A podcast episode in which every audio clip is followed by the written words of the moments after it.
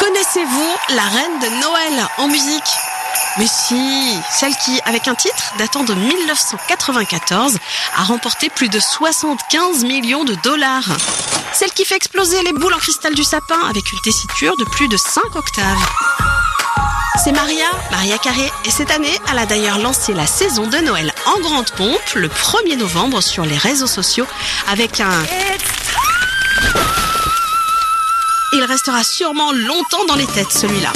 En quelques années, All I Want for Christmas est devenu le titre incontournable de nos fêtes.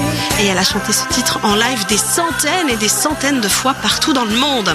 Je vais vous proposer d'écouter une prestation en duo avec un crooner canadien qui lui aussi aime chanter Noël chaque année. C'est Michael Bublé.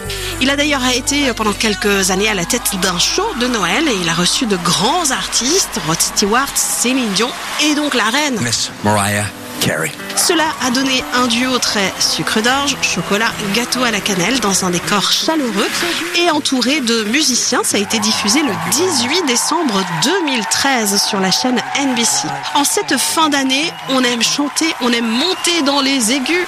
Donc, Maria Carré et Michael Bublé sont dans Absolument Live.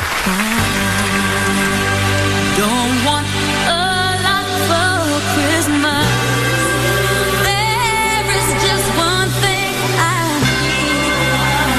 I don't care about the presents underneath the Christmas tree.